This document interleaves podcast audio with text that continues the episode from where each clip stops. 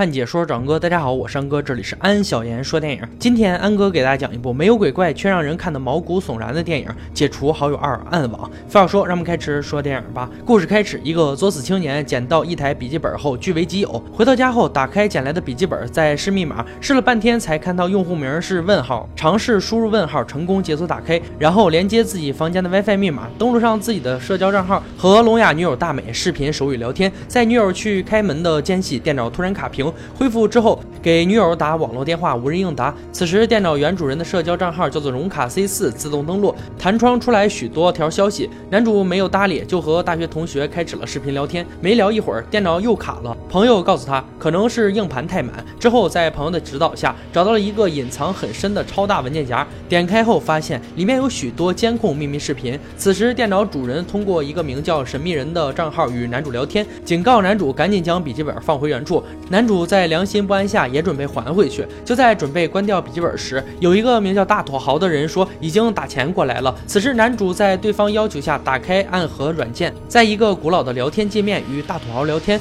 男主查询电脑原主人的比特币账户，竟然有价值一千多万美元的金额。打完钱的大土豪示意让他这次任务使用环锯术去做。男主搜索环锯术，发现这是一种在头骨上打洞的古老手术。因为男主在和这个人聊天的时候，男主的朋友们也同时在在线，因此朋友们也知道这一切。男主和朋友们受到惊吓后，赶紧关掉了对话窗口，和朋友们一起共享屏幕，发现了文件夹中各种被囚禁起来的女孩视频。原来拍摄视频的黑衣人向暗网的人们展示这些女孩的视频，然后等人付款交易，满足雇主的各种变态需求。就在几个人震惊之际，男主的女友来电，是女友的朋友大花接的视频。就在两人聊天之际，网络一阵不稳定后，大花被黑衣人套头拖到了一边。而女友还在房间的浴室洗澡。黑衣人表示，男主的一切都在他掌控之中，威胁他不准报警，并保持和朋友们的通话联连线，不然就弄死他的女友。男主只好一切照做。此时，朋友那边商量要报警，男主表示不能报警，于是他编造谎言说这一切只是他设计一个仿真游戏而已。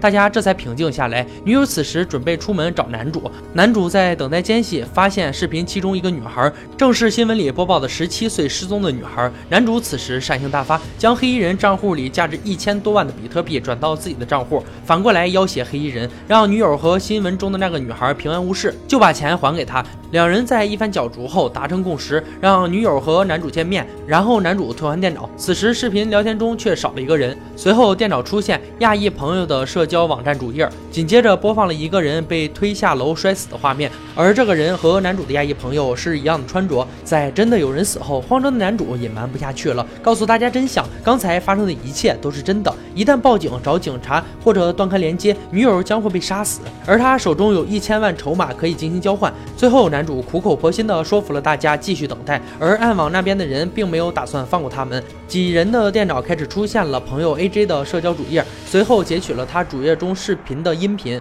拼接起来做了一段恐怖分子的鬼畜，模仿 AJ 的声音，并且还自动报警打给了九幺幺，说自己是恐怖分子，自己在哪个街区。没过多久，警察破门而入，反恐警察已经进入了屋内，来到了 AJ 房间门外。此时电脑里面又自制了音响，播放了子弹上膛的音频。门外的警察以为是 AJ 在房间里面正在给枪上膛，随后导致 AJ 被门外的警察开枪打死。此时的黑人朋友托尼赶往地铁站去接男主的女友，而地铁站摄像头已经被暗网的人黑了进去，转播到了男主的电脑屏幕，屏幕上显示着等地铁的托尼被黑人一把推进了轨道，撞死了。黄毛姐也被进门的黑衣人杀害。原来黑衣人并不止一个，而是藏匿在世界各地有组织的行动。背锅男。也随即被黑衣人找上门吊死，营造出自杀的假象，并将那些受害女孩的视频文件全部留在了背锅男的电脑中。最后在桌子上留下了一封揭露自己所有罪行的遗书。此时男主正在与聋哑女友聊天，要约见面，可是被暗网的人拦截了对话信息，替换了见面地点。男主眼睁睁地看着女友被骗往某栋大楼，被黑衣人劫持。此前失踪的十七岁小女孩小红出现在男主的房间里，额头上正是使用过环锯术的痕迹。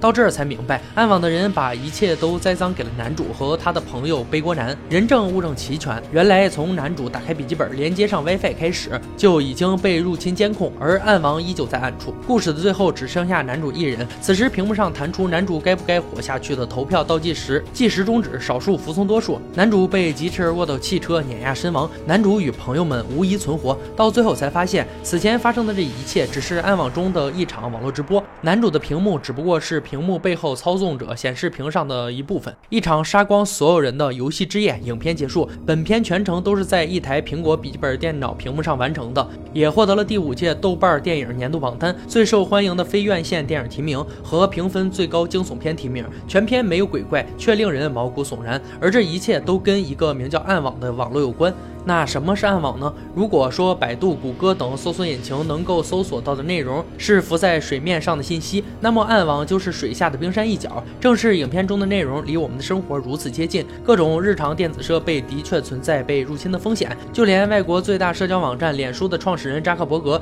也会通过胶布把自己的笔记本、摄像头和麦克风遮住。影片中所描述的场景就像对于信息时代的黑色预言。如果说有一天你不幸误入那个黑暗世界，在你的面前出现一台崭新的笔记本电脑，你会不会将它带回家占为己有呢？好了，今天解说就到这里吧。喜欢哥解说，别忘了关注我哦。看解说找安哥，我是安哥，欢迎大家订阅我的频道，每天都有精彩视频解说更新。我们下期再见。